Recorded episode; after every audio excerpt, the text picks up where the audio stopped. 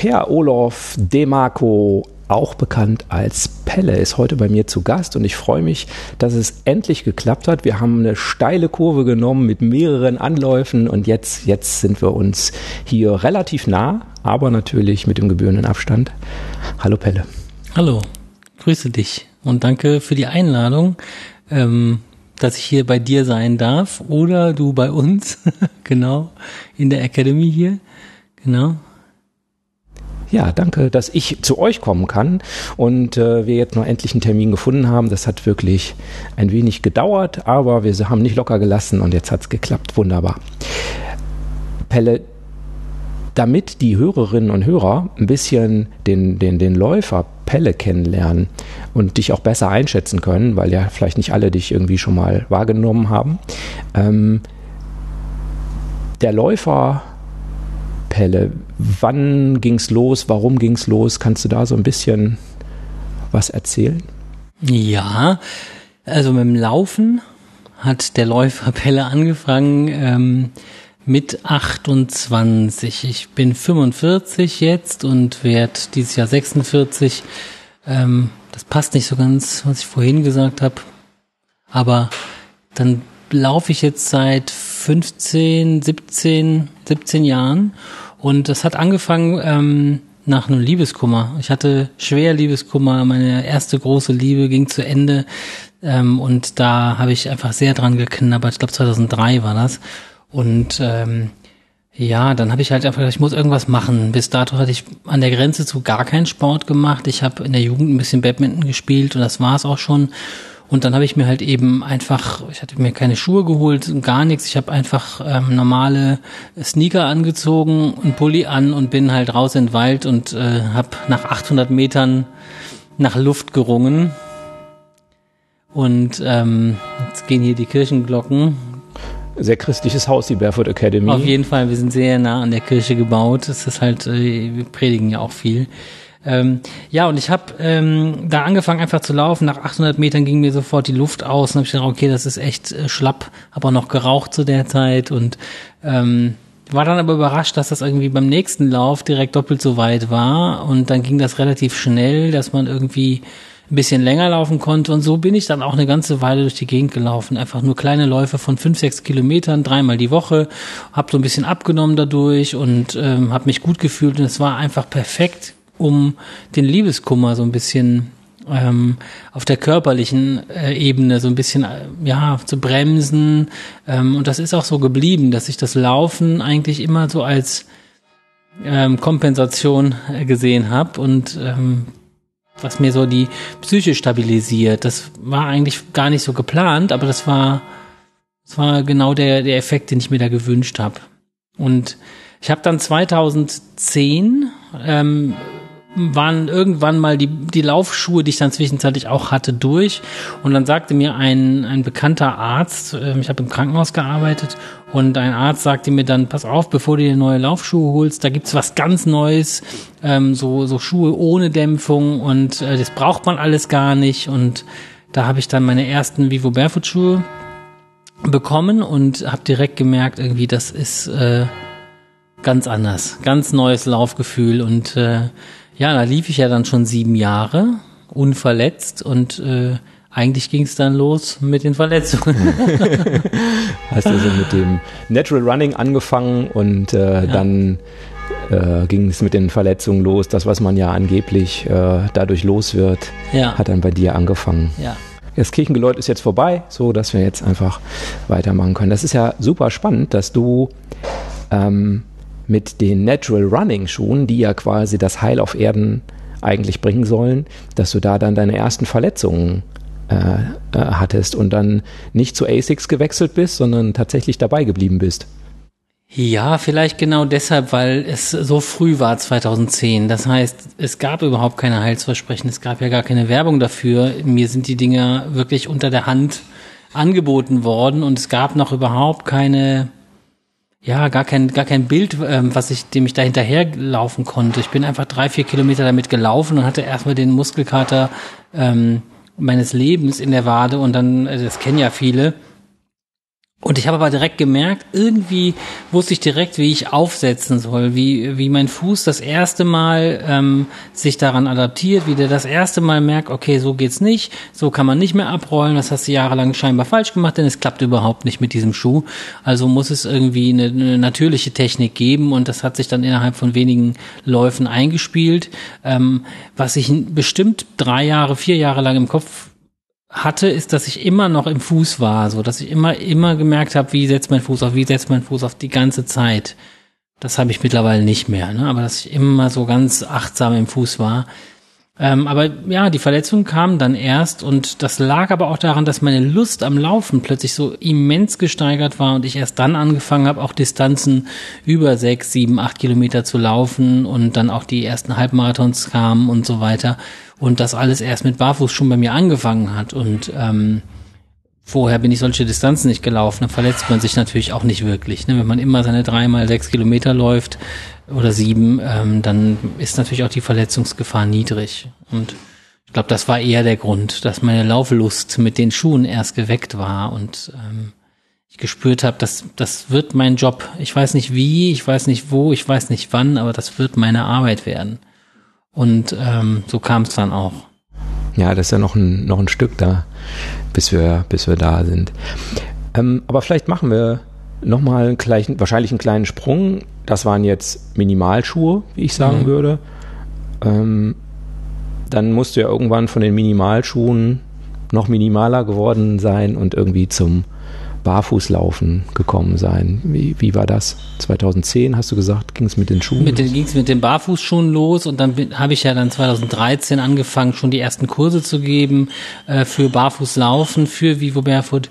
Ähm, und da habe ich natürlich äh, die, alleine schon aus Demonstrationszwecken immer keine Schuhe angehabt bei den Kursen. Und dann hat es eigentlich über die Kurse selber, dass ich habe ja keine Barfußlaufkurse gegeben, sondern erstmal Nature Running Laufkurse.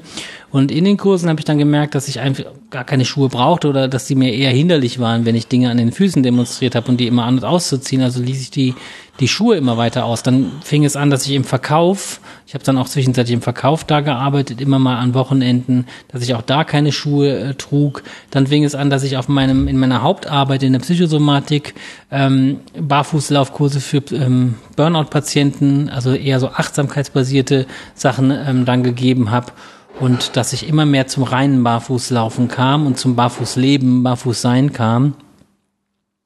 Und ähm, das Barfußlaufen, das mache ich tatsächlich nur ähm, auf glatten und also Joggen, das tue ich tatsächlich nur auf relativ sicheren Wegen. Also ich bin keiner, der im Wald über Schotter läuft oder sowas. Also das ist nicht mein Ding. Ne, das brauche ich nicht. Aber ähm, ja, das, das hat erst vor fünf Jahren, würde ich sagen, angefangen, dass ich ganz barfuß gelaufen bin. Okay. Ja. Genau. Und ich habe deinem YouTube-Kanal, da kommen wir nachher auch nochmal zu, entnommen, dass du gerne morgens läufst. Ist das so oder ist das ja, ich der Eindruck? Ich wusste aber nicht, dass das da irgendwo drin auftaucht, aber ähm, auf jeden Fall. Also ich morgens könnte ich ewig laufen, was auch bedeutet, dass ich morgens oft Zeit habe. Das ist äh, meinen Jobs, die ich bisher hatte, geschuldet. Ähm, ich musste selten so früh aufstehen, aber ähm, ja, da habe ich irgendwie brauche dafür schon auch eine gewisse Energie fürs Laufen. Also es bringt mir keine Energie, es bringt mir Ruhe und Zufriedenheit, aber es raubt mir auch natürlich Kraft. Es ist erstmal eine sportliche Aktivität und dafür brauche ich welche und die habe ich morgens. Da weiß ich, okay, wenn ich das jetzt mache, da habe ich schon mal, also ich bin da auch immer ganz froh drum, ehrlich gesagt, dass wenn ich morgens laufe, also was für mich mache, das ist für mich tatsächlich, das hat keinen karitativen Zweck und äh, ist auch nicht, ich sammle damit auch kein Geld und pflanze Bäume oder irgendwie so, ist wirklich nur für mich. Und ähm, wenn ich das dann mache, morgens laufen, dann fehlt mir für den Rest des Tages Energie, für meinen Job, für meine Familie und so weiter. Aber ähm, es ist mir immer lieber, als wenn ich die Energie für alle anderen ausgebe und abends dann keine mehr übrig habe für mich. Das ist, glaube ich, so der Hauptgrund. Und das macht mir morgens einfach irre Spaß. Abgesehen davon finde ich es auch von der Luft her besser und so. Ne? Ich habe das Gefühl, morgens ist die Luft halt einmal von einmal sauber von der Nacht. So, nicht so verpestet und so. Und also ich spüre das irgendwie. Das gibt mir auch. Das führt uns ja so ein bisschen, glaube ich, zu diesem Thema Achtsamkeit. Das hatte ich ja auch schon, das Thema Achtsamkeit hatte ich ja auch schon in der, in der letzten Episode. Ähm, da ist es ja mit Mindfulness, also oder Mindfulness ist mit Achtsamkeit übersetzt worden. Ist das auch deine Definition davon oder kannst du mal sagen, was du so unter Achtsamkeit, was das für dich so bedeutet, wie du das definierst für dich? Ja, also Achtsamkeit ähm, ist im Prinzip für mich das, was das, was gerade geschieht, ähm, wahrnehmen. Das, was in diesem Moment passiert, wahrnehmen. Dann kommt dann die nächsten Schritte, dass ich das akzeptieren kann, ne, was passiert gerade, egal was es ist. Und ähm, das bedeutet eben auch, dass ich mich manchmal beim Laufen erwische dass ich erst achtsam werde, während ich laufe und dann merke, okay, Pelle läuft. Also dass ich so eine, dass man so eine, dass ich versuche, so einen inneren Beobachter zu etablieren, der eigentlich beobachtet, was ich da tue. Warum läuft Pelle? Was macht er da? Wie läuft er? Und ähm, das einfach wahrnehme. Und Achtsamkeit beim Laufen, ja, ich versuche da ähm, eben diese Achtsamkeit, achtsame Haltung einzunehmen. Ne? Das kann ja nicht, Achtsamkeit kann man nicht konservieren, meines Erachtens. Also man kann nicht sagen, ich habe jetzt fünf, fünf Tage achtsam bin ich gelaufen und deshalb war ich den Rest des Tages achtsam, sondern man kann sich entscheiden, jetzt bin ich achtsam, jetzt bin ich achtsam hierfür, jetzt bin ich achtsam dafür. Es ist sowas wie eine Anti-Multitasking-Methode, dass ich, ähm, ich kann nicht achtsam für alles sein, was passiert, sondern ich kann meine Aufmerksamkeit bewusst lenken auf einzelne Dinge, auf meine Atmung, jetzt auf das Gespräch mit dir, ich kann nicht gleichzeitig mich darauf konzentrieren zu atmen. Oder beim Laufen kann ich mich achtsam dem Schritt zuwenden, achtsam dem, der Umwelt und dem Umfeld ähm, zuwenden, aber eins nach dem anderen. Und ich arbeite das dann immer so ab. Ne? Guck dann, wie worauf meine Aufmerksamkeit gerade gelenkt werden möchte von außen oder worauf ich es lenken möchte selber. Ein Wechsel. Ja. Und nutzt du dafür auch, ich sag mal, das Barfußlaufen das hat ja mehrere Aspekte. Und ein Aspekt ist ja, ähm, dass man natürlich auch mit den unglaublich vielen äh, Nervenenden unterm Fuß auch sehr viel wahrnimmt, was natürlich einerseits, was ja nicht nur zum Spaß ist, sondern natürlich auch dazu dient, dass der, dass der Fuß sich adaptieren kann in den Untergrund und so aber es ist natürlich auch eine Sinneswahrnehmung. Also ich sag mal, wenn man barfuß läuft, kann man ja genau sagen, ob es jetzt eine Fliese ist oder ob es Parkett ist oder wahrscheinlich kann man sogar Parkett und Laminat unterscheiden, denke ich jetzt gerade, wo ich so, ich denke, es ist Laminat. Ähm, ähm, also man kann ja sehr viele sehr viele Dinge, ohne dass man hinguckt, kann man das ja erfühlen, ne? also oder wahrnehmen. Nutzt du das, äh, diese, diese Sensorik der Füße dafür auch schon mal? Also dass du darauf achtest, wie ist der Untergrund? Nein. Also ich achte schon, ich merke es, aber vielleicht ist es das, was ich vorhin gemeint hatte. Es hat drei, vier Jahre gedauert, dass ich immer im Fuß war mhm. und äh, immer überlegt habe, wie setze ich gerade auf, wie ist der Boden, wie passt mir das. Das war die ersten drei, vier Jahre und mittlerweile würde ich sagen, ähm, habe ich es geschafft, mich von diesem sich aufdrängenden ähm, Gefühlen zu lösen wieder, dass ich einfach merke, jetzt laufe ich einfach wieder und kann es mir gar nicht, ich kann es mir auch gar nicht vorstellen, äh, in einem gedämpften Schuh zu sein. Ich habe seit zehn Jahren keinen keinen einzigen Schuh mehr angehabt, der einen Absatz hatte oder Dämpfung und ähm, ich weiß gar nicht mehr, wie das ist und von daher ist das die Normalität geworden und das zieht meine Aufmerksamkeit nicht mehr besonders an. Also barfuß sein ist mein Job und und äh, geworden und und ähm, das ja, ich brauche dann, also ich bin dann, wenn ich laufe, eher äh, mit dem Rest wieder beschäftigt. Aber ich glaube, dass natürlich mein Unterbewusstsein und meine meine ähm, Nervenenden das durchaus in mein vegetatives Nervensystem transportieren, dass ich insgesamt ruhiger, ausgeglichener werde und dadurch wieder mehr von meiner Umfeld, von meinem Umfeld, von mir selber wahrnehme. Aber ich bin tatsächlich eher daran interessiert, was in meinem Inneren vorgeht, während ich laufe, als das, was äh, über der, also an der Fußsohle passiert. Das ist, ich kenne das noch und ich weiß auch, wie, wie, wie das für viele ja, so Sensationen im, im Fuß sind, aber das ist vorbei. Ist bei dir vorbeigegangen. Ja, ja ohne, dass jetzt, ohne dass ich das bewerten will, positiv oder negativ, sondern einfach, das ist nicht mehr so, dass ich mich da jetzt so, kenne es nicht mehr anders. Bei, diesen, bei dieser Achtsamkeit, da kann ich ja meine Aufmerksamkeit, hast du gerade gesagt, auf, auf eine Sache richten, also zum Beispiel auf die Atmung. Ähm, jetzt läufst du morgens oft und ich habe mir ein paar Videos von dir angeguckt und nicht selten kommt auch die Natur vor. Also nicht selten beschreibst du Dinge, die dir äh, gut gefallen. Hast du auch gerade schon gesagt, die Luft ist klarer oder sowas in der Richtung. Nutzt du auch sowas speziell, um, um deine Aufmerksamkeit auf, auf, ich würde jetzt mal sagen, so externe Dinge zu richten? Oder bei Achtsamkeit würdest du eher sagen, das ist auf interne Sachen wie die Atmung gerichtet? Ja, das sind so zwei, zwei Dinge. Also wenn ich meine, wenn ich meine Aufmerksamkeit bewusst lenke, das heißt, ich nehme wirklich was mit in den Lauf, dass ich sage, boah, ich, mein Kopf brummt, ich krieg es nicht mehr, hm. dieses und jenes nicht Ikea mehr. Regal, das Problem. Ja, genau. Also was auch immer, ja. dann kann ich da wirklich laufen und sagen, mal gucken, ob sich's beim Laufen löst, ne? Also ob irgendwo Solvidur ambulando heißt es, glaube ich. Es löst sich im Gehen oder im Laufen und ähm, da werden die, die Gedanken und, der, und Perspektiven verändert, ne? dass wir und die Eigen, ähm, Eigenwahrnehmung über das, über das Selbst, ähm, Selbst schaffen können, die Selbstwirksamkeit. Und das nehme ich schon mit in so einen Lauf. Aber die Natur ist tatsächlich so, dass sie ähm, immer meine ungelenkte Aufmerksamkeit sich fordert. Das heißt, irgendetwas, irgendein Naturspektakel passiert und das fordert meine Aufmerksamkeit und lenkt meine Aufmerksamkeit dahin. Das ist etwas, was ich nicht entscheiden muss.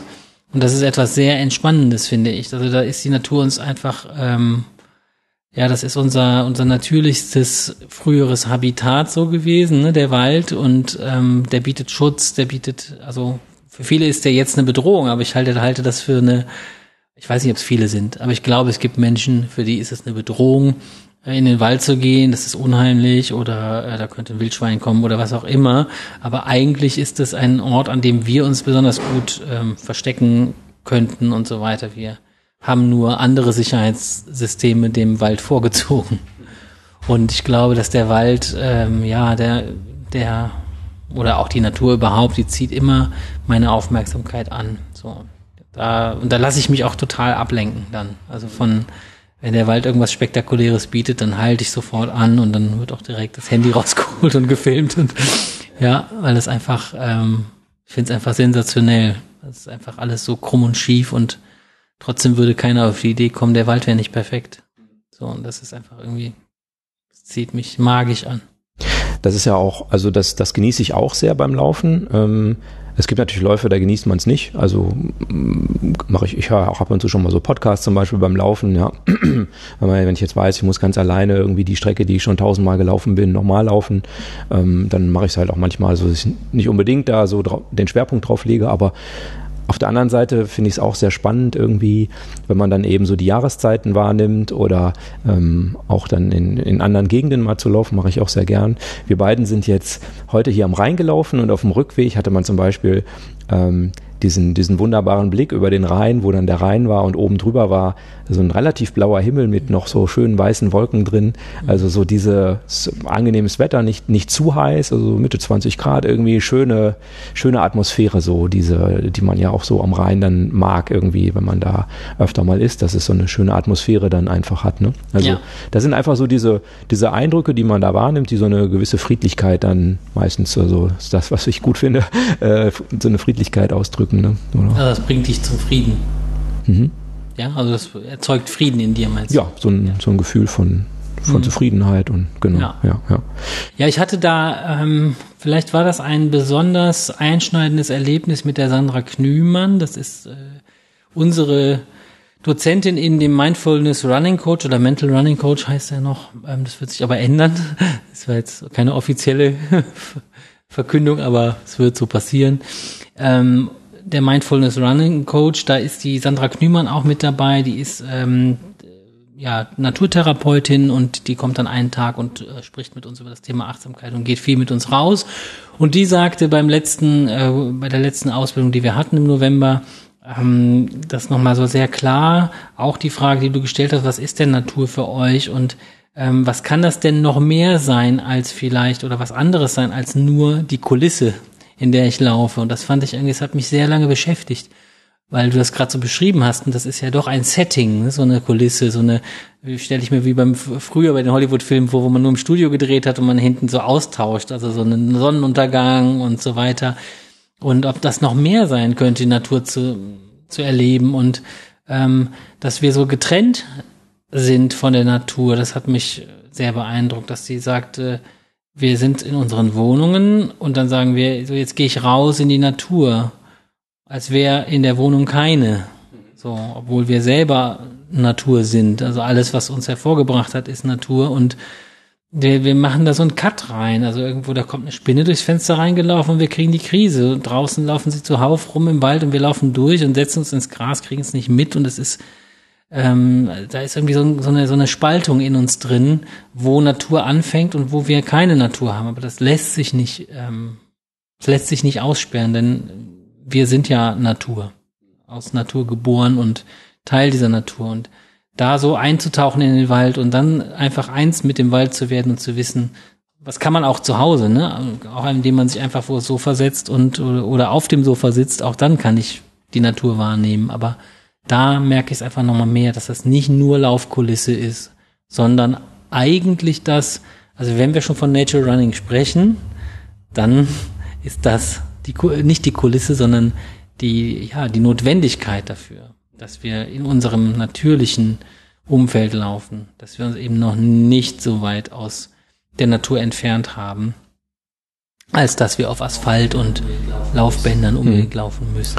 Ja, das, das ist so ein bisschen ähm, auch natürlich eine schöne Sache, wenn man da die Möglichkeit hat, eben ähm, natürliche Laufwege zu finden und da äh, abwechslungsreich reich zu laufen. Das ist ja jetzt nicht unbedingt jedem so einfach möglich. Ähm, aber das ist natürlich schon ein Privileg, wenn man das so, wenn man das so machen kann auf jeden Fall. Ich wollte Wie, noch mal. Darf ich fragen, warum das nicht jedem äh, so möglich ist? Also, was, was also ich glaube schon, dass wenn du, also ich, ich, ich war letztes Jahr dienstlich in Berlin und ähm, ich, ich will ja jetzt kein Berliner was, aber ähm, ich, das ist glaube ich schon schwer da äh, wenn, wenn, du da irgendwo in, in Mitte bist oder so, da von da aus, bis du da irgendwo bist in der Szenerie, die du beschrieben hast. Mhm kannst natürlich erstmal eine Stunde rausfahren und dann da irgendwo laufen, klar, aber das ist halt ein, ein anderer Aufwand dann. Ne? Also ich liebe am Laufen halt auch Tür auf, raus, los geht's. Auf jeden Fall. Mhm. Und wenn man, wenn man diese Möglichkeit so nicht hat, ähm, dann läuft man zwangsläufig mehr Asphalt. Also mich hat halt total genervt die ganzen Ampeln. Ich laufe bei uns auch nicht selten Asphalt, aber ähm, aber zumindest gibt es bei uns keine Ampeln. Mhm. Und du kannst quasi jedes Training überall machen. Ist alles schön flach am Niederrhein und äh, kannst also quasi, wenn du jetzt Intervalle laufen willst, läufst du halt eine Runde und machst deine Intervalle irgendwie zwischendurch. Es geht in Berlin natürlich nicht, weil äh, du dann irgendwann von der Ampel stehst und dann musst du warten und dann ist halt vielleicht dein Intervall aber noch nicht zu Ende. das, das wäre jetzt dann die Achtsamkeitsübung. Das nennt man dann tatsächlich Ampelmeditation. Ne? Das heißt, okay. du, du läufst und dann ähm, Achtsamkeit beim Laufen, die Ampel wird rot und dann schauen, was macht das alles in mir? Welche Gefühle kommen hoch? Welche Ansprüche hatte ich an die Sache? Warum bin ich Der jetzt Feierabendverkehr ne? neben mir mit genau. seinem Auto abgasen. Abgasen und so weiter. Also alles, alle meine Erwartungen, war, was in einer roten Ampel passieren muss, äh, werden erfüllt. Oder ich schaue tatsächlich, was passiert wirklich gerade. Entspanne ich gerade? Habe ich eigentlich gerade den Moment mal, bin ich eigentlich gerade gar nicht so fit? Ähm, warum muss ich eigentlich einen Dauerlauf machen? Wer hat gesagt, dass äh, das Anhalten beim Dauerlauf äh, irgendwie ähm, ja einen Schaden bringt oder sowas, ne? sondern es geht ja darum, sich zu bewegen, ne? Und ein Leben lang äh, Gesunderhaltung. Also mir geht's darum, ne? mich ein Leben lang gesund zu erhalten und dann ist mir die Ampel manchmal auch nervt sie auch, aber es nervt mich glaube ich eher, dass ich nicht immer Lust auf Begegnungen habe und man an der Ampel irgendwie in so eine ganz komische, in die kennt jeder Situation mit. Die Fahrstuhlsituation. Die Fahrstuhlsituation, da steht man an der Ampel da, aber auch das finde ich auch, es ist halt mega spannend zu beobachten, was passiert denn da in mir drin alles, ne, so. Und äh, das, da bin ich tatsächlich sehr gelenkt mit meiner Aufmerksamkeit und gucke, was passiert jetzt. Wenn ich jetzt über die Ampel laufe, werde ich da wie immer ein bisschen schneller laufen als sonst, um dynamischer auszusehen, schneller aus der Situation rauszukommen, äh, mein, also mein eigenes Tempo verlassen und so weiter, nur um irgendetwas darzustellen oder schaffe ich es sogar, mein Tempo beizubehalten, werde ich langsamer, was auch immer. Ähm, also Ampeln finde ich, dann, finde ich dann ein sehr gutes Tool für Achtsamkeit. Okay. Könnte ich mal ein Video zu machen. Ja, also Wenn es nicht so läuft, wie man gerade will. Ja, ich hatte, äh, ich hatte, ich habe gedacht, na gut, also ich, ich bin immer so ein bisschen vor mich hingetrottet äh, im letzten Jahr und dann habe ich gedacht, irgendwie könntest du ja auch mal wieder so ein Ziel setzen und äh, dann habe ich gedacht, Mensch, äh, setz dir jetzt mal ein Laufziel und habe ich das Laufziel gesetzt, die, die, die Hörer, die schon länger zuhören, wissen das, ähm, habe ich das Laufziel gesetzt, ich laufe meinen schnellsten Kilometer. Also quasi Topspeed 1000 Meter. Und ähm, die erste Trainingseinheit dazu habe ich natürlich äh, relativ dämlich da nach Berlin gelegt. Und, ähm, dann und dann habe ich gedacht, kein Problem, ähm, ich will Intervalle laufen ähm, und dann bin ich äh, nach Tempelhof gelaufen, habe ich gedacht, super, das sind so zwei Kilometer, glaube ich, waren es, bis Tempelhof, ja. Und dann läufst du auf dem, auf dem Flugfeld da, da ist ja leer und Platz und keine Autos und keine Ampeln dann läufst du da im Kreis und machst da deine Intervalle mit den Gehpausen zwischendurch und so und dann läufst du wieder zurück. Und äh, das war so meine Vorstellung von dem Abend. Und dann bin ich zwei Kilometer durch das leicht nervige und mit äh, Ampeln und Feierabendverkehr leicht verstopfte Berlin gelaufen und kam im Tempelhof an und da war zu. Das ist ärgerlich. ich hatte da nicht mit gerechnet, dass sie das äh, absperren irgendwie. Es war nach 18 Uhr und da war zu. Und wie hast du dich gefühlt? Und dann habe ich, ähm, ein, eine Rennsandale gibt natürlich nie auf. Ähm, da ist so ein, so ein Fahrradweg neben, äh, neben der Landebahn quasi lang oder an dem Flughafen-Ding lang. Da stand auch so ein kleines Polizeiauto, so ein Polizeikorsa. Ich weiß nicht, ob das irgendwie die die Anfängerbeamten sind, die Corsa fahren müssen oder okay, so. Krass, Vielleicht arbeitet man sich so hoch. Corsa, Vectra, ich weiß nicht. Ähm, auf jeden Fall ähm, saßen die da und ich bin dann immer diesen Fahrradweg rauf und runter geflitzt, äh, äh, um da meine Intervalle zu bolzen. Äh, ja gut, äh, lässt sich alles, alles handeln. Ne? Also, aber es hat mir, es ist mir so bewusst geworden, welches Privileg ich einfach habe, dass ich das bei mir zu Hause anders machen kann. Ja, ist jetzt, also meine Wahrnehmung ist es ein Privileg, ähm, andere werden das dann vielleicht auch anders wahrnehmen. Also ich kann zum Beispiel nicht mit einer riesen Laufcrew rumlaufen. Ja, also was natürlich in Berlin geht, da gibt es ja zig Laufcrews, wo dann 30 Leute zusammen laufen gehen, jeden Mittwoch, was weiß ich. Kann ich halt bei mir nicht machen, weil bei uns gibt es gar keine Laufcrew. Und ähm, das ist halt unterschiedlich, was, was jeder so ja beim Laufen mag. Du hast gerade ein wichtiges wichtige Sache für mich gesagt, und zwar hast du gesagt, beim Laufen geht es für dich um Gesundheit. Und ähm, das fand ich nochmal einen interessanten Punkt. Das habe ich so deinen Videos so entnommen. Was ist denn überhaupt Gesundheit? Also ist das, ist Gesundheit, das ist ja so, hat für mich Laufen ja einen ganz starken äh, körperlichen Fokus mit Gesundheit gehabt und da war so die Idee, okay, wenn ich jetzt schön immer Sport mache, dann kriege ich ja auch keinen Herzinfarkt und ist ja noch für tausend Sachen gut, kein Diabetes, tralalala, was weiß ich, irgendwelche, beugt ja allen möglichen Dingen vor. Das hatte so sehr körperliche, krankheitsvorbeugende Punkte, ganz oft so für mich, oder am Anfang war das so mein, mein Kern. Aber ähm, ich, ich stelle die Frage nochmal, jetzt habe ich so viel geredet. Gesundheit. Ähm, was heißt das für dich? Ja, für mich, das ist jetzt schwierig, was das für mich heißt. Ähm, gar nichts. Weil das nur ein Wort ist, was irgendwer erfunden hat, um so eine Dualität herzustellen zwischen gesund und krank und das ist aber nicht die, ähm, das gibt es aber nicht. Also das ähm, weder Krankheit noch Gesundheit sind absolut und ähm, du kannst ja ähm, Jogger sein, Läufer sein, hast wirklich die perfekten Voraussetzungen und hast dennoch Krebs. Also bist irgendwie gesund und dennoch krank. Oder du hast ähm, ähm, bist halt relativ krank und hast Asthma und so weiter gehabt und behältst es auch und läufst trotzdem und ja, bist da weitestgehend gesund mit. Und das, das, das, das ist nicht die, die Kehrseite der Medaille. Und Gesundheit ähm, ist mehrfach versucht worden oder ist häufig definiert worden und ähm, ich habe das jetzt nicht den, den genauen Wortlaut im, im Kopf, aber die WHO sagt dann irgendwo, das ist halt eben ein um psychisch, seelisch, geistiges Wohlbefinden ähm, geht und ähm, nicht nur bloß das, das Abhandensein von Krankheit. Und da äh, geht's auch noch, ja, Soziales, habe ich, hab ich ja gesagt. Und das trifft's halt immer noch nicht, weil äh, Wohlbefinden könnte man mit Gesundheit wieder übersetzen. Und wenn man einfach nur sagt, psychisch, soziales und geistige Gesundheit ist Gesundheit, das ist dann selbstbezüglich. Und ja, eigentlich gibt's das für mich nicht, das Wort Gesundheit. Ich glaube, es gibt Balance,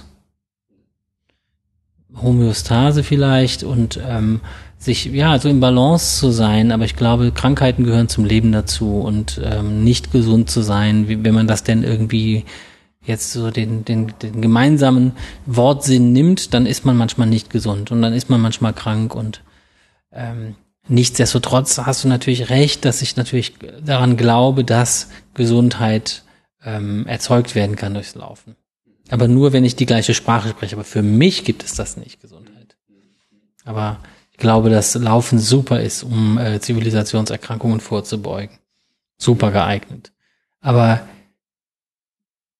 diese Gesundheitsschiene, das ist so eine, das habe ich in einem Video beschrieben, das ist so eine ganz, ganz heikle, heikle Geschichte. Jetzt gerade, jetzt in diesem Moment, das habe ich ja gemacht, das Video, bevor das mit dem Coronavirus kam. Dass ähm, ich erlebe in meiner, in meiner Social Media Blase auch sehr häufig, dass dann einfach äh, Gesundheit so eine ja so eine Machbarkeitsidee ist. Da hätte man sich doch mal gekümmert und so weiter. Ich brauche mich jetzt gar nicht drum zu kümmern, weil ich habe mich immer schon um meine Gesundheit gekümmert, also brauche ich gar keine Angst vor Krankheiten zu haben und so weiter. Und das ist so eine so eine Macheridee. Gesundheit ist so Eigenverantwortung, das sollte jeder machen und das ist eben ein Privileg, sich um seine Gesundheit zu kümmern. Ja, das ist ein Privileg der westlichen Welt. Wenn man als Fabrikarbeiter in China in einer, äh, für 15 Stunden arbeitet, um, äh, weiß ich nicht, sechs Kinder äh, groß zu ziehen ähm, und da irgendwie giftige Dämpfe einarbeiten, der kann sich nicht um seine Gesundheit kümmern, zumindest nicht ohne, ohne weiteres. Und äh, das ist so, da wird so völlig außer Acht gelassen, dass wir, dass wir alle verschiedene Voraussetzungen haben, sowohl finanziell, sowohl, ne, und das ist, es gefällt mir überhaupt nicht gerade, diese, diese Art zu denken, dass das irgendwie so eigenverantwortlich ist, machbar sein müsste. Oder auch ähm, ja, so Gesundheitswahn, dass wenn ich, ähm, das hat auch was mit Todesangst zu tun. Wenn ich äh, glaube, immer gesund sein zu müssen, das wird nicht hinhauen. Also das klappt nicht. Am Ende wartet für uns alle das Gleiche und das ist auch in Ordnung so. Und ich glaube, das ist so eine, ja, so eine, so, ein, so ein dem Tod davonlaufen wollen Religion geworden, Gesundheitsreligion. Also es hat ja auch teilweise so, so Züge, wenn Leute dann nur noch ihr Essen posten. Das ist echt nicht mein Ding, nicht mein Ding, ne? Und, und fraglich gesund. Also, bin dann auch, finde das auch zwänglich dann irgendwann. Also ich will jetzt hier keinem zu nahe treten, ne? Aber wenn ich das dann einfach, mh, mm, wenn das nur noch so, wenn das so übermächtig wird, Gesundheit, dann, dann ist es, glaube ich, gerade in dem Moment kippt es eher. Es ist ja ungesund. Genau, psychisch. das ist dieser, dieser, genau, der, der, der körperliche Aspekt, der ja. dann oft betont wird, ne, so wie ich das ja auch am Anfang mhm. ähm, gesagt habe. Und ich habe ja erst ähm, bei dem Interview mit dem Anthony mh, mm, diese, diesen Aspekt auch stärker für mich wahrgenommen. Ähm, den gab es natürlich bestimmt. Also den habe ich schon unterschwellig auch gemerkt, wie ich ja auch gesagt habe. Also ich genieße das schon, wenn man dann im Frühling losläuft und dann merkst du die Sonne oder ähm, im, im Sommer läufst du und es regnet mal. Ja, also ist ja auch ein, ein, ein, oft ein schönes Gefühl. Also kommt ein bisschen auf den Regen an, aber äh, solche Dinge, die, die du so wahrnimmst, du bist ja so ein bisschen auch den Elementen mehr ausgesetzt. Das ist ja auch so eine, so, also das, das wirkt natürlich weniger körperlich, sondern das wirkt ja mehr psychisch. Und mhm. ähm, mit dem Anthony habe ich da ja auch drüber gesprochen. Also da war der, der Schwerpunkt so ein bisschen Richtung Depression oder aber auch so, was macht das Laufen eben mehr als für meinen Körper? Und du hast es ja schon ganz am Anfang gesagt, dass das für dich sogar der Auslöser war, ähm, mit dem Laufen anzufangen, um, um eben so eine, so eine psychische Balance, so habe ich es verstanden, eben über den Liebeskummer hinwegzukommen. Also da so eine gewisse Stabilität zu kriegen oder, oder sich etwas zu holen, was man, was man überwinden wollte. Ja, genau so war es. Aber das wusste ich bis heute nicht. Also ich habe das bis heute noch nicht benannt, dass das wirklich der Auslöser war und dass es mir nicht darum ging, äh, also nicht nur darum ging, jetzt irgendwie abzunehmen oder oder oder stärker, schneller oder irgendwas zu werden, sondern ich hatte das Gefühl, ähm, mir fehlt was, mir ist was genommen worden. Also dieses typische, also an alle da draußen, die gerade Liebeskummer haben, ich weiß wirklich immer wieder genau, wie das ist ist irgendwie das Schlimmste, was einem passieren kann, finde ich. Also wenn man irgendwie so eine, so eine Wunde, die gerissen wird, das kann man belächeln, wenn Leute das haben, aber wenn man selber drin steckt, ist es ist halt schlimm.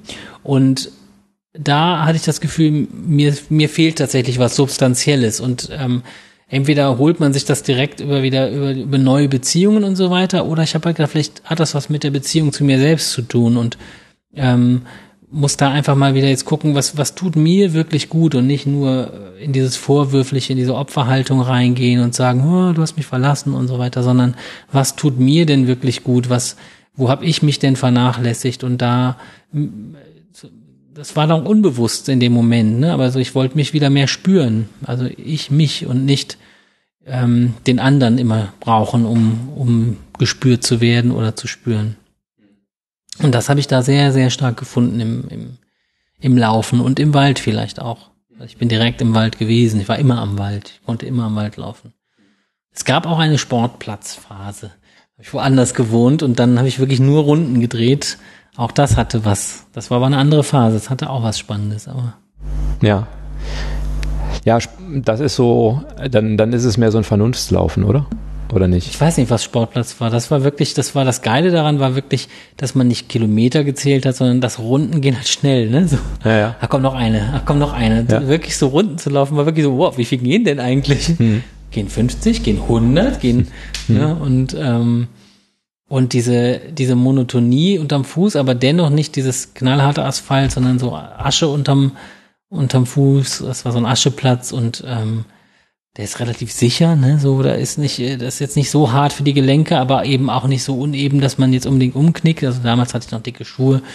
Aber da fand ich schon Sportplatz, fand ich schon auch, äh, finde ich auch immer noch spannend. Das ist auch die erste Empfehlung, die ich jedem gebe, der mit dem Laufen anfängt, auf den Sportplatz zu gehen.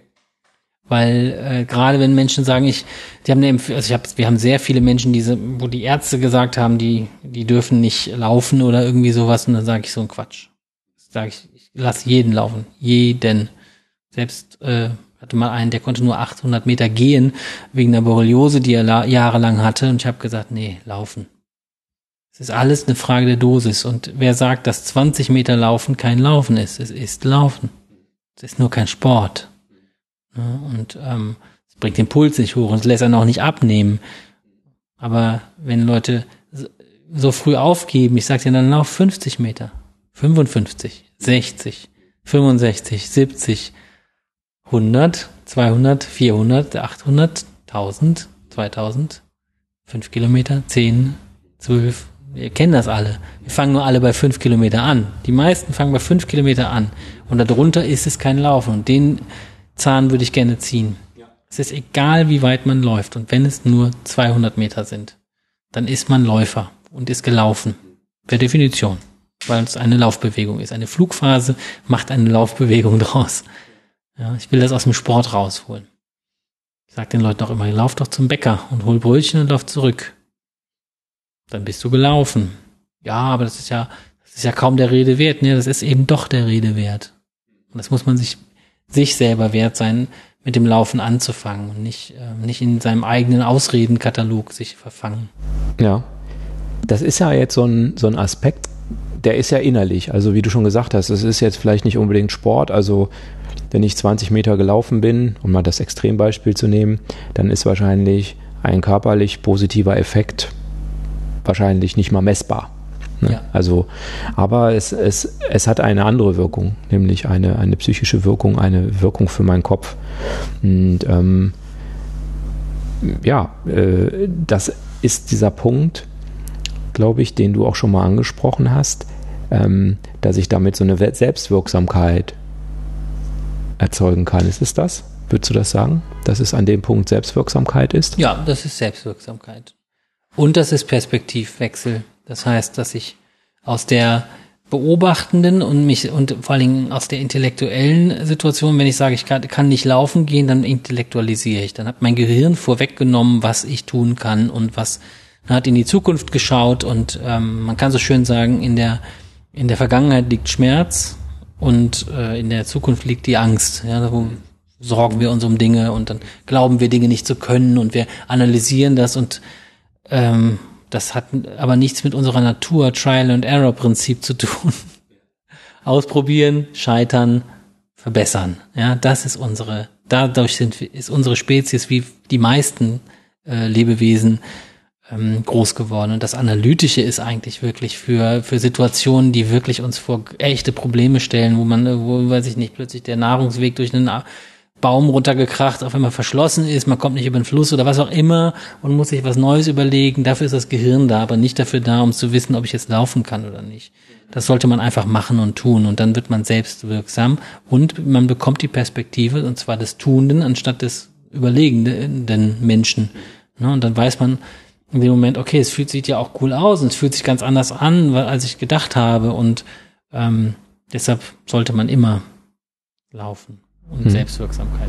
Das hat ja was mit Mut zu tun, es dann eben trotzdem zu machen, auch wenn es schon zwei hochdekorierte Ärzte einem gesagt haben, dass es das Falsche ist, oder? Also es hat ja auch also mit Laufen anzufangen erfordert, glaube ich, fast immer Mut. Egal, ob jetzt sieben dekorierte Ärzte einem gesagt haben, man kann das nicht.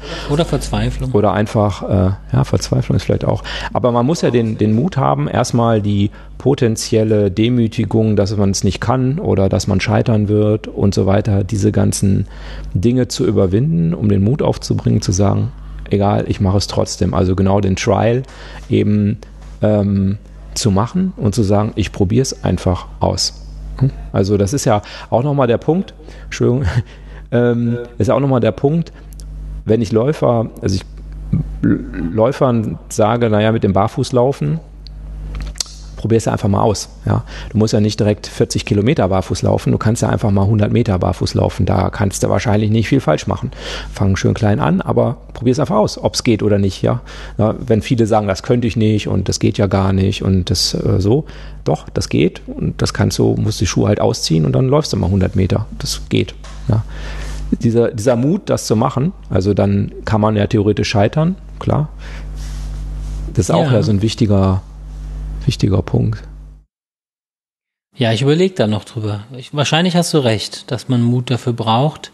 Ähm, ich glaube, immer Mut ist immer ist immer ein schon auch mit Gefahren verknüpft und genau, das können ja gedachte Gefahren sein, ne? dass man, oh, wenn ich da scheiter und so wie du schon sagst und dass man sich dann über Was, diese, wenn mich jemand sieht? Was, wenn mich jemand sieht? Ne? Die, dann lacht die, die Ängste sind halt anders als der Bär, der da vor einem steht, wo ich mich entscheiden muss, laufe ich weg, das wäre die Angst und, und die Beine in die Hand nehmen oder ähm, habe ich Mut, der, der aus, dem, aus dem Wut entsteht und kämpfe.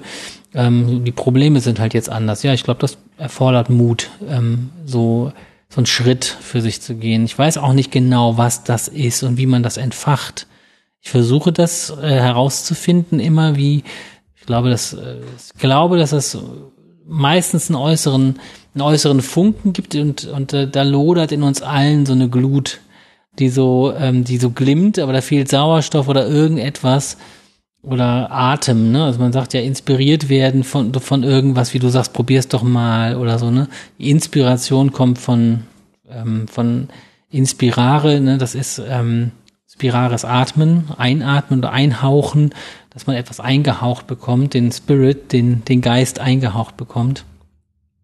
Und inspiriert werden und dann entfacht werden. Ich glaube, das setzt dann auf einmal irgendwas frei, was immer da war und unterdrückt war. Sonst kann ich es mir nicht anders erklären, warum manche Leute dann wirklich explodieren. Ne? So aus einem, ich ja, meinst, ich kann wirklich ein bisschen laufen und dann trifft man die wieder und die sind Ultra, Ultraläufer plötzlich. Ne? Und ich weiß nicht, was das da freisetzt, aber es ist spannend zu sehen, dass, dass dieser Funke, der ist in jedem, oder der Funke nicht, sondern die, die Glut ist schon da.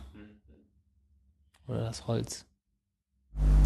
Wenn du laufen gehst, du hast gesagt, du nimmst auch schon mal, machst das schon mal morgens, also es ist ein bisschen unterschiedlich für dich, ob du jetzt Probleme mitnimmst oder eben keine Probleme mitnimmst. Ähm, nutzt du das auch, ähm, um so Stress, Stress abzubauen? Also es ist ja immer so, dass man durchaus mal negativen Stress hat, das lässt sich ja nun mal nicht vermeiden. Ähm, dass man irgendwie gestresst ist und dann vielleicht auch denkt, ah, sollst du jetzt noch laufen gehen, das wird alles zeitlich eng, aber mir geht es oft so, wenn ich es dann mache, ähm, dann ist es sowohl gut für meine Umwelt als auch für mich, wenn ich diesen, diesen Stress, äh, den ich da irgendwie aufgebaut habe, dann abgebaut habe und danach dann auch entspannter bin. Und äh, ja, unbedingt. Also ich nehme es auf jeden Fall als Stressreduktionsmittel, wobei ich ähm, da auch gelernt habe, dass es auch Phasen gibt, wo der Stress so groß ist, wo mir das nicht noch was Positives gebracht hätte. Also ich hatte jetzt gerade eine Phase, wo ich ähm, mich von meiner Frau getrennt hatte vor zwei Jahren. Ähm, plötzlich hatte ich ein Trennungskind gemacht, was ich versucht hatte aufzuschieben. Ähm, hatte eine neue Frau kennengelernt, direkt im Anschluss, war schnell wieder, die war schwanger schnell, ich war schnell, wurde Vater, ich bin umgezogen, alles, alles auf einmal. Und meine neue Freundin sagte immer so, du warst doch immer so viel laufen, jetzt geh doch mal laufen, geh doch mal laufen, geh doch mal laufen, das tut dir gut, du bist ja voll gestresst, wo ich sagte, nee, ich kann nicht noch, es geht nicht noch was, so, ne, es ist so, so stressig, neuer Job, äh, bei Vivo Barefoot und so weiter, das waren so viele Sachen auf einmal, ähm, und da habe ich dann einfach gemerkt, das Laufen ist jetzt gerade nicht die Lösung, sondern das wäre wirklich, das hätte es fast zum Überlaufen gebracht. Also ich war so schon am, im Dreieck am Tisch, ne, hin und her und so. Und äh, da war tatsächlich mal eine Phase jetzt, wo ich tatsächlich anderthalb Jahre lang fast nicht mehr gelaufen bin. Erstmalig so lang. Und jetzt seit einem halben Jahr, wo das, ne, wo dann viele Dinge sich auch strukturiert und reguliert haben, kann ich sagen, habe ich, konnte ich wieder gut anfangen und äh, es gibt Momente, da würde ich vom, vom Laufen sogar abraten. Also wenn der, wenn der Stress so groß ist, dass man nur noch wegläuft, also gefühlt auch nur noch rausgeht, um ich muss Stress abbauen gehen und eigentlich ähm, will man nur weg, ja.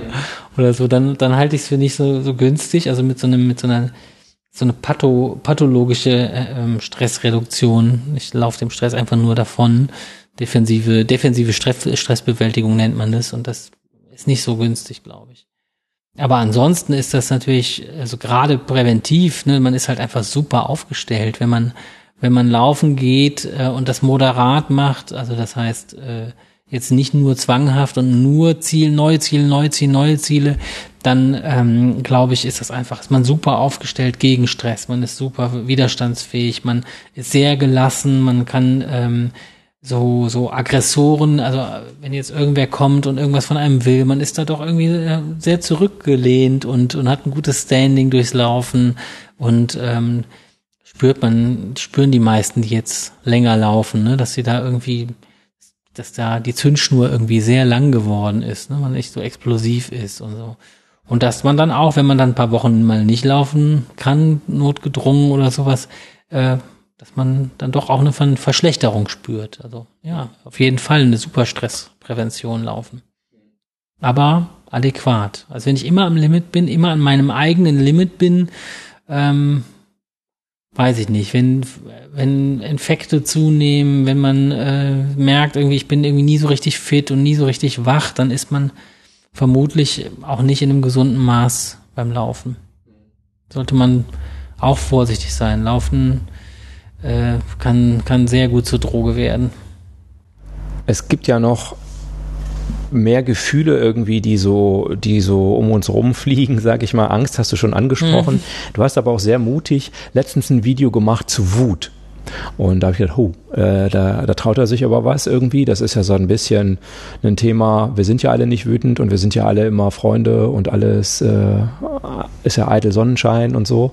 Ähm, das fand ich schon, schon auch spannend, dass du, dass du diese, dieses Gefühl aufgebracht hast und äh, durchaus auch thematisiert hast. Ähm, und das Gefühl auch jetzt nicht verdammt hast oder gesagt hast, das ist ein Defizit, dass ich dieses Gefühl habe, äh, sondern durchaus das Gefühl auch wichtig findest.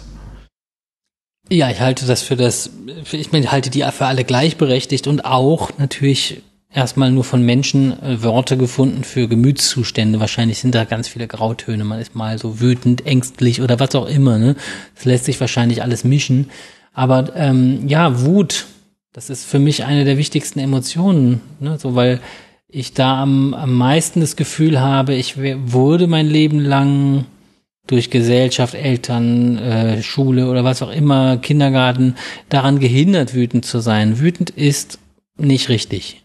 Es ist verpönt, wütend zu sein, ärgerlich zu sein und ähm, junge, also Eltern mit kleinen Kindern kennen das und dass das Kinder äh, ja wütend werden trotz Phase und jeder sagt heutzutage, lass die Kinder trotzen, ne, das ist eine Phase, die geht vorbei und dann dann flaut die auch wieder ab und so weiter. Stimmt ja auch. Ähm, aber warum darf das dann später nicht mehr sein? Also warum darf man nicht mal trotzig sein? Warum darf man nicht mal ärgerlich sein, wenn man wirklich im Recht ist oder, oder sich im Recht glaubt? Ist ja auch relativ. Aber wenn das Gefühl kommt, dann sollte man sich überlegen, wo gehört das hin? Also wo gehört die Wut hin? Ähm, und ich erlebe viele wütende Menschen. Aber wenn ich dann irgendwie höre äh, oder wenn ich über Wut rede, dann heißt es so, ah Gott sei Dank habe ich damit kein Problem. Also da denke ich ja immer schon, das ist wie beim Schiffe versenken, ne? wenn man irgendwas sagt und auf einmal der Erste, der sagt, nee, habe ich kein Problem mit, dann weiß ich, puh, Volltreffer. das ist wie so eine kleine Explosion und muss man nur rausfinden, wie man noch hm. mehr äh, auf A5. Was? Du hast da kein Problem mit? Letzte Woche hast du doch noch. Was? Ich ja. ja, genau.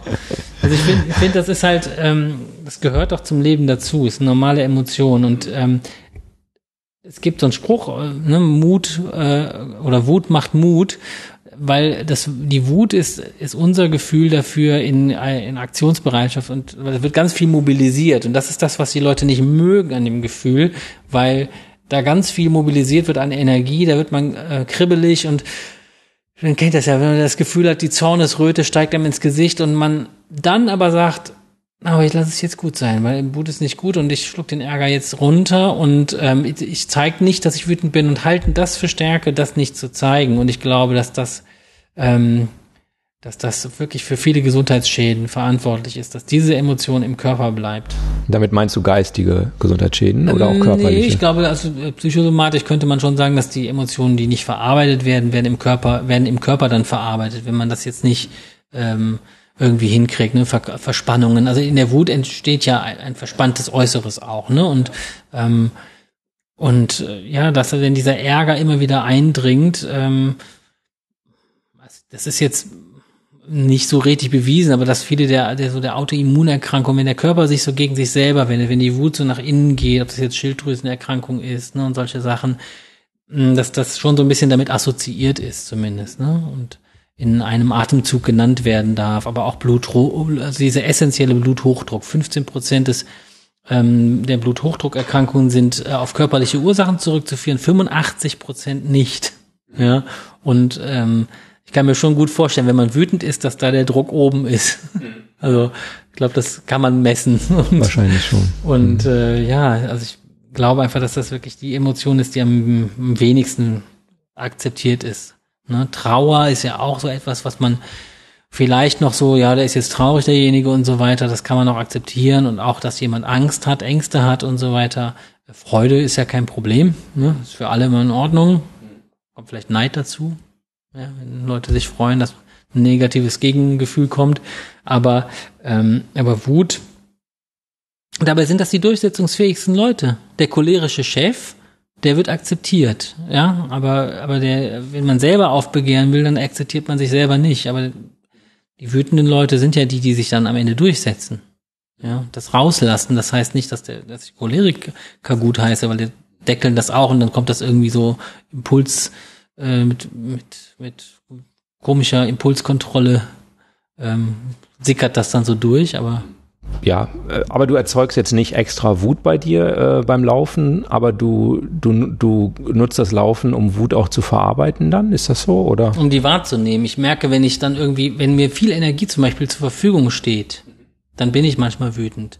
Dann, äh, wenn ich mit Musik laufe und ich merke, es gibt so Musik, die so sehr aktionsgeladen ist, sage ich mal, und ich dann merke so, wow, jetzt geht's aber voll ab, dann denke ich, Moment, wie, was ist denn da für eine Power drin? Hast du gerade eigentlich irgendwie Themen, wo du zurückgesteckt hast und wo du eigentlich sagst, boah, das geht mir voll auf die Nerven. Und wenn du das jetzt alles wegläufst, wenn du jetzt alles Adrenalin, was du aufgebaut hast, einfach aus dem Körper schleust, indem du rennst, dann habe ich mein Problem nicht erledigt und habe das mit mir ausgemacht, mit meinem Körper. Und das ist eine Sache, die will ich nicht. Dann sage ich mir, ich laufe jetzt entspannt weiter und ich gehe und dann sortiert sich das bei mir und dann gehe ich das Thema nochmal an und dann werde ich demjenigen und so weiter nochmal oder derjenigen äh, vielleicht meine Meinung, meine Abgrenzung und so weiter. Ähm, denn ich, meistens bin ich wütend, wenn ich oder ärgerlich, würde ich sagen. Man sagt so schön, Ärger ist irgendwie Wut, die nicht in die Tat umgesetzt worden ist. Ne, wenn dann bleibt Ärger übrig. Ach, hätte ich mich doch mal oder ne und so weiter. Und da gehe ich dann nochmal hin und sage, das kann man ja nochmal aufrollen oder so, ne? Und kann man ja immer nochmal klären. Übrigens, ich fand das nicht so toll, das. Hm, ne? ja, ja. Aber es ist interessant, dass du jetzt nicht das machst, was naheliegend ist, dass du dann äh, einen spontanen Tempo-Dauerlauf einlegst äh, nee. und äh, über die, die, die Bäume springst wie so ein Irrer. Ah, das ähm, mache ich schon auch mal, ne? So, so mhm. kurz, weil es auch einfach Spaß macht. Klar. Ne? So mhm. irgendwie über Aber nicht aus Wutgründen, also nicht Aber um Wut genau, ich versuche das mhm. wirklich zu trennen, dass ich sage, okay, ich merke, ich bin wütend und ich merke, ich werde mir diese Wut ein bisschen aufsparen, damit ich Energie übrig habe für, ja, für meine persönliche Entwicklung. Ich würde noch mal ein, ein neues Thema reinbringen und zwar die Komfortzone. Ich glaube, ich hatte das mit dem, mit dem, mit dem Alex irgendwie, äh, der, der irgendwie beim Neujahrsbaden, äh, Alex Kiso, ähm, der kurz vor dem Interview gepostet hat, dass er bei so einem Neujahrsbaden war und da äh, erstmals in so einen eiskalten See äh, gerannt ist und damit natürlich seine Komfortzone verlassen hat, sozusagen, ähm, sinnbildlich zumindestens, ähm, dass das auch eine wichtige, wichtige Sache wahrscheinlich ist, so ähm, für uns ab und zu mal diese, diese Komfortzone zu verlassen. Also es ist halt immer 22 Grad temperiert, äh, im, im, Winter durch die Heizung, im Sommer durch irgendwelche Klimaanlagen oder ähm, und es ist vielleicht auch mal gut, eine andere Temperatur als 22 Grad irgendwie wahrzunehmen. Das ist natürlich jetzt nur ein Bild dafür, dass man vielleicht seine Komfortzone ähm, mal verlassen soll. Und leider, Gott sei Dank, das wird ja sehr unterschiedlich bewertet. Ich will das auch jetzt gar nicht werten. Haben wir alle natürlich ab Mitte März unsere Komfortzone, ähm, wahrscheinlich jeder seine Komfortzone verlassen, ähm, indem eben diese Corona-Pandemie ähm, über uns hereingebrochen ist oder stattgefunden hat, wie auch immer. Ähm, was ich spannend finde, ist, dass man natürlich daran merkt, Dinge wertzuschätzen, die bisher absolut selbstverständlich sind. Also das ist gerade der Punkt, wenn man diese Komfortzone verlässt. Und dann plötzlich kannst du zum Beispiel wieder Freunde treffen. Also wir sind ja jetzt im, im, äh, im Juni, also da gibt es jetzt ja schon eine ganze Menge Lockerungsmaßnahmen. Wir können uns jetzt hier äh, treffen zum Beispiel. In Deutschland war es ja sowieso noch vergleichsweise harmlos. Aber das ist ja plötzlich so eine Sache, die war ja völlig selbstverständlich vorher. Man hatte immer, man ist zur Arbeit gefahren, hat seine Kollegen getroffen, hat ein Schwätzchen gehalten und so. Ähm, ich habe jetzt sehr viel Homeoffice gemacht, monatelang. Da ist Schwätzchen kommt quasi ja nicht vor, weil mhm. ähm, du rufst die Leute jetzt nicht an und sagst, hey, hast du auch gerade einen Kaffee aufgebrüht? Super. Ähm, also da, da lernt man plötzlich Dinge wertschätzen, die, die einem vorher gar nicht als, als positiv oder lebenswert aufgefallen sind. Ähm, ja, Komfortzone, mit oder ohne Corona-Krise. Äh, ist das äh, ein Aspekt, den, den, den du auch in deinem Leben schon gemerkt hast oder auch vielleicht bewusst äh, schon mal gemacht hast, dass du gesagt hast, so, jetzt Komfortzone, ich verlasse sie? Ja, habe ich, aber ich hänge jetzt gerade noch an deinen Worten. Ich fand, du hast das echt sehr schön beschrieben. Muss ich gerade einfach ähm, nochmal sagen, dass, dass ich das vielleicht gar nicht so bisher so beschrieben gehört habe mit der Pandemie und was das für. Es gibt ja sehr viel Negatives. Also ich will das ja. auch nicht kleinreden, da sind ja. wirtschaftliche Existenzen kaputt gegangen Klar, und so. Nein, nein, aber ähm, ich finde das gerade sehr, sehr nett, wie du das formuliert hast. Die Selbstverständlichkeit und der Komfort, also der Mensch ist ein also ist vor allen Dingen erstmal ist der erste Antrieb ist Sicherheit, ne? noch vor Effizienz. Und wenn die Sicherheitsfrage da ist, ne, dann äh, wollen wir alle erstmal Sicherheit haben. Da ist der Komfort auf jeden Fall in, in Gefahr. Ne? Ähm, ja, ich habe meine Komfortzone auf jeden Fall schon verlassen. Ich wüsste aber nicht warum. Ähm, meine Komfortzone ist nicht Eisbaden oder sowas zu machen. Das ist für mich ähm, meine Komfortzone war immer schon aufs Auto weitestgehend zu verzichten und bei Wind und Wetter auch 15 Kilometer zur Arbeit hin und zurück, also die 30 Kilometer immer jeden Morgen zu fahren, egal ob Glatteis oder was weiß ich was ist mit dem e- E-Bike tatsächlich, ne? Aber ähm, da wirklich auch bei Minusgraden auf das Rad zu steigen und einfach zu sagen, es ist jetzt so, das Wetter ist jetzt so, dann wird die und die Klamotte angezogen, dann gab's Eisregen ins Gesicht und so, wo ich aber sagte, ich brauche mich nicht in eine Eistonne setzen, das ist mir zu abstrakt. So, also das ist mir zu, ähm, ich habe die ganze Zeit wohltemperierte Räume. Also ich will das nicht schlecht reden, das ist bestimmt gut. Gar nicht schlecht reden, aber für mich ist das nichts. Dann so ganz kurz zu sagen, aber jetzt mache ich mir ein Eisbad, sondern ich bin dann eher jemand, ich finde das dann eher besser, den Gezeiten oder den, nicht den Gezeiten, den Jahreszeiten wirklich ausgesetzt zu sein und damit zu dealen und nicht nicht nur ins Auto zu gehen. Das ist, glaube ich, schon ausreichend für mich, ne, um Temperaturen, eiskalte Füße auf dem Rad und so weiter Ja. äh, zu ertragen. Hände. Das finde ich viel. Hände, boah, Hände ist ganz schlimm bei mir. Ähm, das ist wirklich schlimm. Das kann ich nicht so gut aushalten. Also Handschuhe muss ich auf jeden Fall haben. Ab minus, ab, ab, ab äh, 12 Grad geht plus, geht schon gar nichts mehr an den Händen. Ähm, ja, und Komfortzone ist bei mir wirklich, dass ich habe echt Angst vorm Tanzen. Und äh, ich habe irgendwann vor vier, das ist für mich Komfortzone verlassen, wenn ich dann einen Tanzkurs mache, was ich vor vier Jahren mal kurz gemacht habe, ein bisschen Salsa oder so. Das war wirklich äh, Schwitzen äh, äh, angesagt. Also so, so Dinge zu machen, die einem wirklich auch nicht liegen und zu probieren und, äh, und nicht nur in seinem Ding, was man sowieso tut, neue äh, Grenzen zu ertasten. Das ist für mich nicht, also Grenzen auszuloten ist für mich was anderes als die Komfortzone zu verlassen. Sondern Komfortzone ist für mich etwas, was man gar nicht mag oder wovor man wirklich Angst hat, immer wieder anzugehen und, äh, und Dinge, die irgendwie sinnvoll sind. Also für mich ist eben so Bungee Jumping und sowas, das sind alles keine Sachen, die man braucht. Also ich muss jetzt nicht Bungee Jumping machen, um durch die Gesellschaft zu kommen, aber Tanzen ist war für mich echt eine Sache, wo ich dachte, boah, scheiße, das ist wieder eine Hochzeit und ähm, boah, wenn mich da jemand anspricht, du kannst immer noch nicht tanzen, das musst du extra ein Gipsbein machen, damit du irgendwie da hingehen kannst und drauf zeigen kannst Ja. und so. Äh, das ist immer noch nicht erledigt, diese Angst. Also äh, alle Online-Tanzlehrer dürfen jetzt gerne zuhören und mir einen Kurs anbieten ähm, für Standardtanzen, aber das ist so, ja, Komfortzone. Ähm, ich habe das, ich bin nicht so viel in der Komfortzone, glaube ich.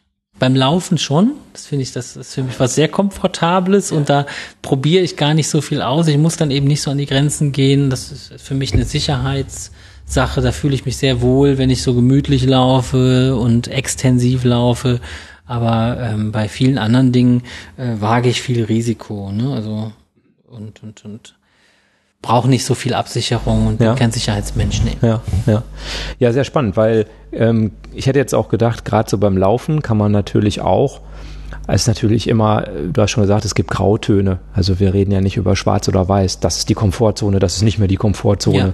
Also es ist natürlich schon so, sobald man mit dem Laufen anfängt, letztlich, wir hatten es ja gerade schon, äh, verlässt man natürlich seine Komfortzone, in der man sich eingerichtet hat und sagt, oh, ich kann das ja nicht oder es äh, passt nicht zu mir oder es hat mir noch nie gefallen und so weiter. Also diese Laufausreden, die man ja immer immer hört, die wir auch wahrscheinlich alle hatten. Also ich hatte die ja auch. Ich hatte da keine Zeit für. Also bei mir lag es daran, dass ich keine Zeit hatte. Und wenn jetzt jemand äh, sagt, naja, also äh, er hätte ja keine Zeit, da sage ich, ja, verstehe ich. Ich habe drei Kinder, ein Haus, einen Garten. Klar, ich habe Zeit dafür, du nicht. ne, also ähm, Ja, ja, es ist die Entscheidung, ob man Netflix guckt oder, Genau, genau, oder genau. laufen geht. Ne? Und ich werde heute, wie gesagt, auch Netflix gucken, aber wir waren ja auch schon laufen. Ähm, man verlässt ja so ein bisschen so die Komfortzone, wenn man im Laufen anfängt. das weiß ich nicht, ob das jeder tut. Also ich weiß, es kann sein, dass du das so gemacht hattest und dass ich das auch so gemacht habe, weil ich mir das auch nicht mit dem Rauchen und so gar nicht so zugetraut hatte. Aber ich beobachte tatsächlich häufig, dass Leute ähm, schon in, bei den Sportarten eher das tun, was ihnen liegt. Also hier in den Ausbildungen und in den Workshops in der Barefoot Academy haben wir schon viele Menschen, die dann, äh, die dehnen sich ohne Ende und sind hypermobil und machen immer weiter Mobility. Sie müssten aber laufen, um stabil zu werden, also um Bänder zu kriegen, die sehr starr sind. Ich bin, ich brauche sicherlich Mobility. Ich müsste eigentlich die ganze Zeit Mobility Ja, machen, anstatt Dito. laufen zu gehen. ich, also da, da, da bin ich eben in meiner Komfortzone, indem ich weiter laufe. Die neue Komfort, sie zu verlassen wäre jetzt Mobility ähm, und mich wirklich der Sache hinzugeben ne? und zu sagen, jetzt ist, es steht jetzt an, so du musst was tun, damit du in die tiefe Hocke gut kommst. Beide Und, Hände flach auf dem Boden. ja, genau. Und solche Sachen, das wäre wirklich ein Verlassen beim Sport meiner Komfortzone. Und ich glaube, die meisten machen immer ge gern das, auch da, was sie schon können und was ihnen liegt. Und wenn man dann merkt, ey, ich kann laufen, ich ich kann ja sechs, Kilo- ich kann ja zehn Kilometer laufen aus dem Stand, äh, super. Da habe ich meine Komfortzone verlaufen, jetzt, verlassen, jetzt glaube ich 20. Ne? Aber ja, mag sein, dass es für manche so ist und bei mir am Anfang auch so war, dass ich da eher sehr komfortabler Sesselsitzer war, ne, damals, aber ähm, ich müsste sie eigentlich immer wieder neu verlassen. Von daher muss man, glaube ich, schon gucken, ob man, sollte man schauen, ob man immer wieder seine Sportart auch mal wechselt und ob man eine Pause einlegt und was ganz anderes macht oder so, ne? Sich immer wieder neu finden und neu ausprobieren, aber das wäre der körperliche Aspekt der Komfortzone. Ich glaube, dass, dass das psychisch einfach das Laufen eben so stark ähm, ist und so ein gutes Antidepressivum ist, dass wir da alle nicht mehr darauf verzichten können, wenn wir damit angefangen haben. Wenn wir sofort Entzugserscheinungen kriegen und so weiter. Das, die anderen Sportarten liefern das vielleicht, weil ich bin da nicht so drin, aber ich kann sagen, dass die äh, Endokannabinoid-Ausschüttung, ähm, die ist am höchsten beim Laufen um eine Pace von acht herum. Wenn man wirklich gemütlich Slow Jogging macht, hat man also wirklich äh, sehr, sehr starke Belohnungseffekte und sowas. Und ähm, das ist ein sehr, sehr gutes Antidepressivum. Ja, ja. Ja, also ich habe mit mit dem, mit dem Anthony auch darüber ja gesprochen, ob es ob es ihn vielleicht gerettet hat, sozusagen. Ne? Und ähm, er ist ja auch so ein bisschen zu dem Schluss gekommen, also ob es ihn jetzt vor Depressionen bewahrt hat, weiß man nicht, kann man schwer sagen. Ähm, aber es hat ihm zumindest den Arsch gerettet. Mhm. also so diese, ähm, diese Kernaussage war dann doch da. Und ähm, ja, das ist vielleicht so. Ne? Also wenn man eben stark eingebunden ist in, in, in, in einen Job, in Familie, in vielleicht noch irgendwie Haus und dies und das und dann muss noch was renoviert werden und so weiter.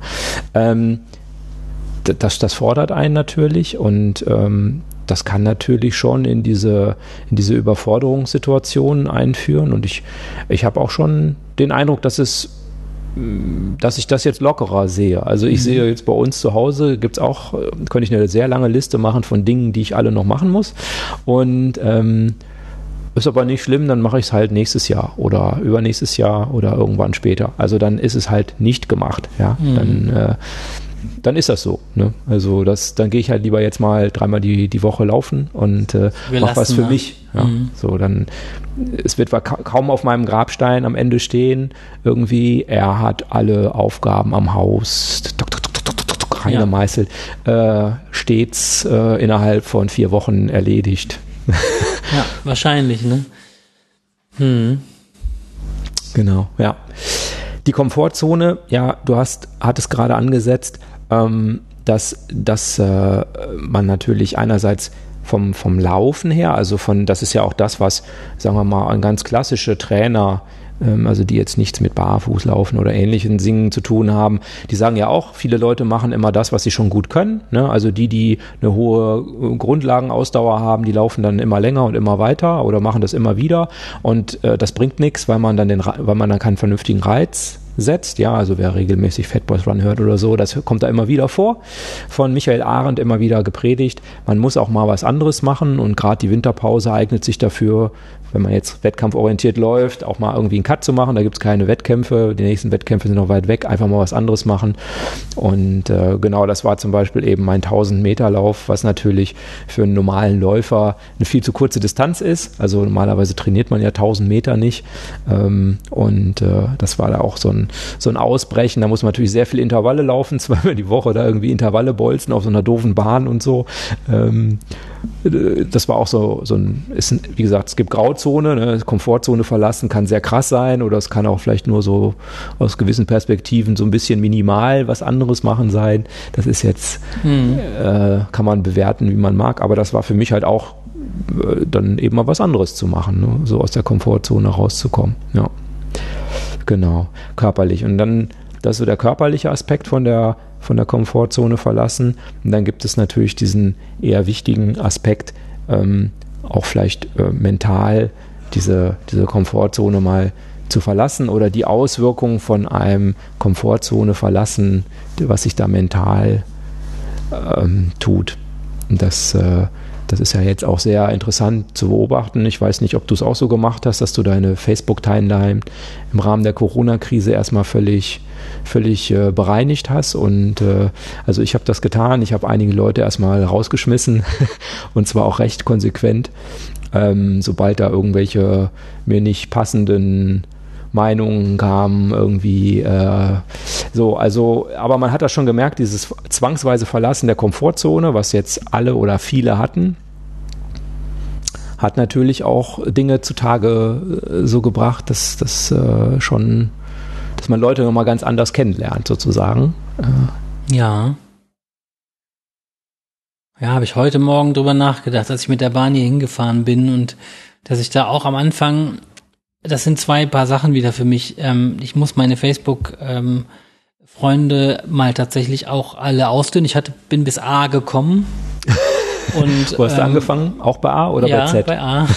Und, äh, und habe das aber gemacht, weil ich gemerkt habe, ich ähm, möchte gerade in dieser Zeit, wo ich auch mal selber was poste, äh, zu Dingen, die mich irgendwie bewegen, möchte ich eigentlich nicht ähm, mich meine Meinung ähm, besprechen oder diskutieren mit Menschen, die ich noch nie gesehen habe ja, die in Facebook irgendwie, weil irgendwie, weil wir über Barfuß oder sowas irgendwie über diese Schlagwörter äh, plötzlich eine Freundschaft haben oder weil ich weiß, wer das ist, weil der irgendwo irgendwas Barfüßiges macht oder was anderes, andere äh, Thematiken, ich den Menschen aber eigentlich gar nicht kenne, wo ich sage, was ist denn das? Das ist doch mein privater Kanal, ist auch mein Social Media eigentlich, äh, wo ich mich mit Freunden, Verwandten oder was weiß ich was unterhalte und da habe ich mir jetzt gesagt, das räume ich jetzt mal auf und mache da einen, einen privaten Kanal daraus und ähm, dann muss ich mich nicht ähm, mit, also ich habe das nicht so an die Meinung geknüpft, sondern ich glaube, ich würde, wenn jetzt ein Familienmitglied von mir irgendeine Meinung postet über eine brenzlige Situation, die ganz konträr zu meiner Meinung ist, dann würde ich den ja auch nicht rauskicken, sondern würde ich sagen, was ist denn los?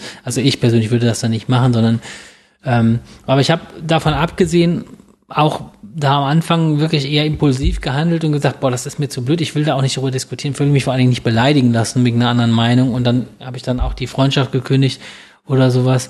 Ähm, aber mittlerweile habe ich gedacht, naja, wir sind aber gerade in so einer Phase, wo das bei ganz vielen Menschen irgendwie was bewegt und es gibt da komischerweise relativ wenig Grauzone.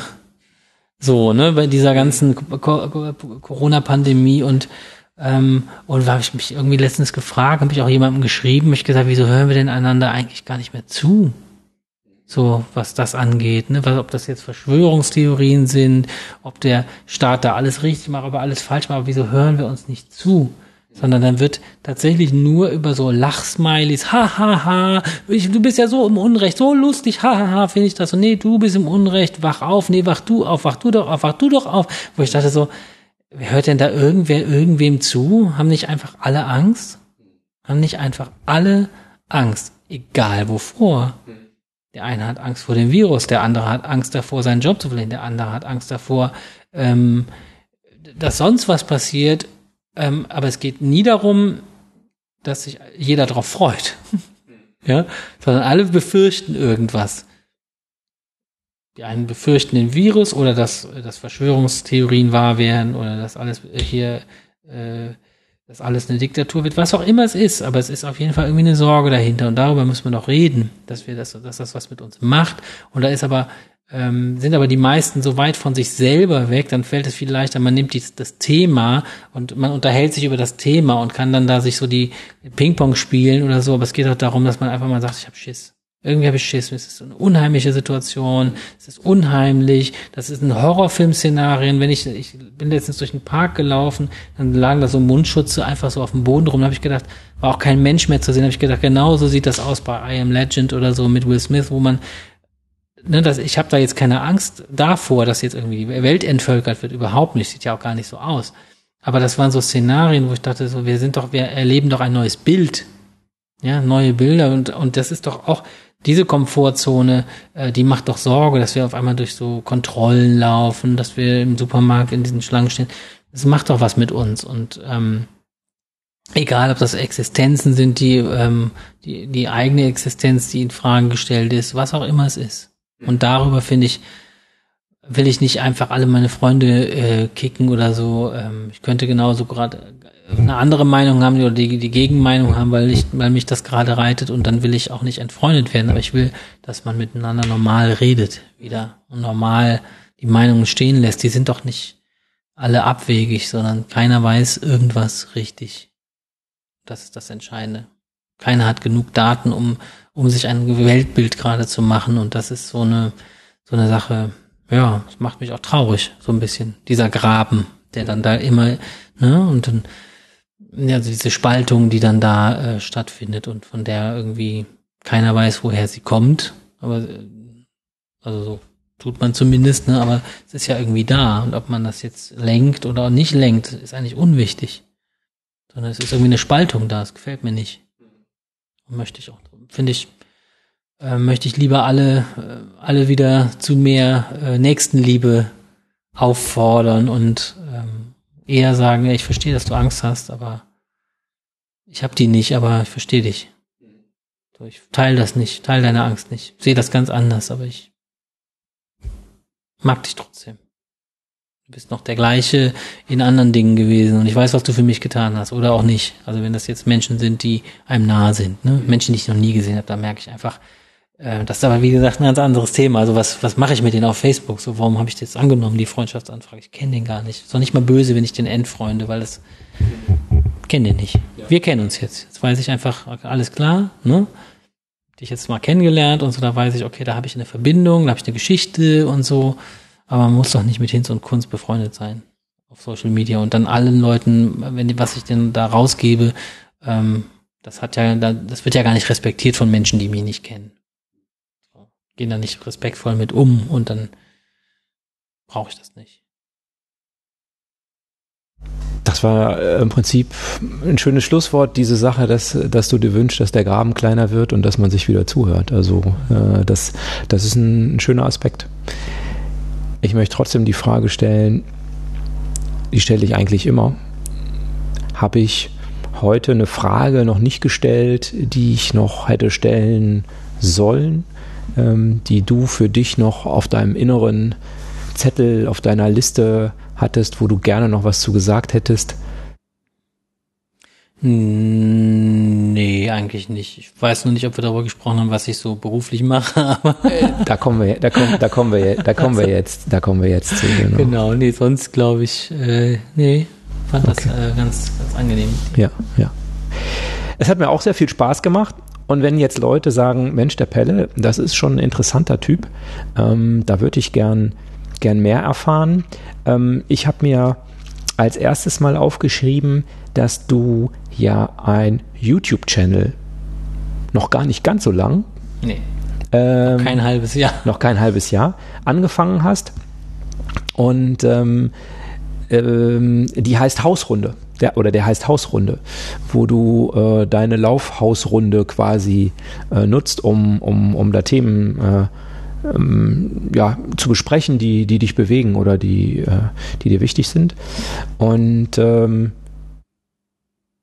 ja, das ist äh, was, wo man dich auf jeden Fall finden kann. Da ja. sucht man einfach nach Hausrunde mal. Oder nach YouTube. meinem Namen. Nach deinem Namen. Einfach nach Per Olof de Marco. Genau, da findet man mich. Das war daraus geboren, dass ich tatsächlich eben aus Stressprävention, da merke ich immer, äh, wenn ich rausgehe, dann habe ich auch mal Zeit für diese Themen. Da ist Familie nicht dann mit am Start und so. Ich kann mir jetzt kein YouTube-Studio einrichten zu Hause. Das würde gestürmt werden währenddessen. Ähm, und dann habe ich das eben in meine Hausrunde gelegt ähm, ich habe allerdings jetzt schon gemerkt, dass mich das nach, weiß nicht, jetzt erst 22 Videos, glaube ich, dass mich das ein bisschen limitiert ähm, darauf und ähm, dass das wahrscheinlich trotzdem irgendwann nur noch unter meinem Namen laufen wird und die Hausrunde nur eines der Formate sein ah, okay. wird, wo ich dann eben sage, ich bin mal auf meiner Hausrunde unterwegs. Ähm, aber ich werde auch ein bisschen weiter rausgehen in die Welt ja. und äh, anderswo filmen. Und ja, da geht's um äh, ja die Dinge, die mich bewegen, äh, was macht Laufen mit dem Kopf bei mir und was macht der Kopf beim Laufen, also äh, vice versa.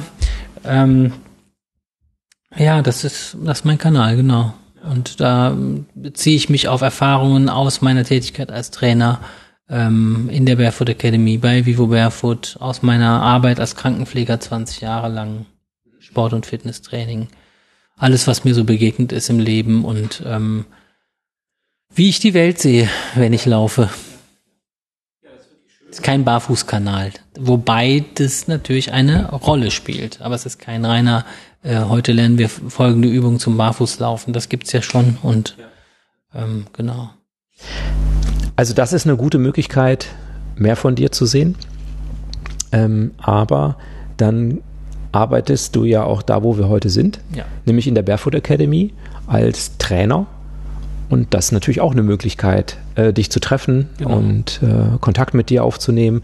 Was ist der beste Kanal, um Kontakt mit dir aufzunehmen? Ist es dann über die Seite der Barefoot Academy oder? Ja, würde ich sagen. Kann man, also wenn man es jetzt nicht über YouTube macht, dann einfach über, äh, über die Barefoot Academy, da stehe ich im Team drin und ähm, ich bin ja in allen Ausbildungen äh, wird man mich treffen. Wenn man eine Ausbildung hier macht, dann werde ich da dran beteiligt sein. Also werde ich die mitgeben mit dem Emanuel oder auch ganz alleine in der Mindfulness Running Coach Ausbildung.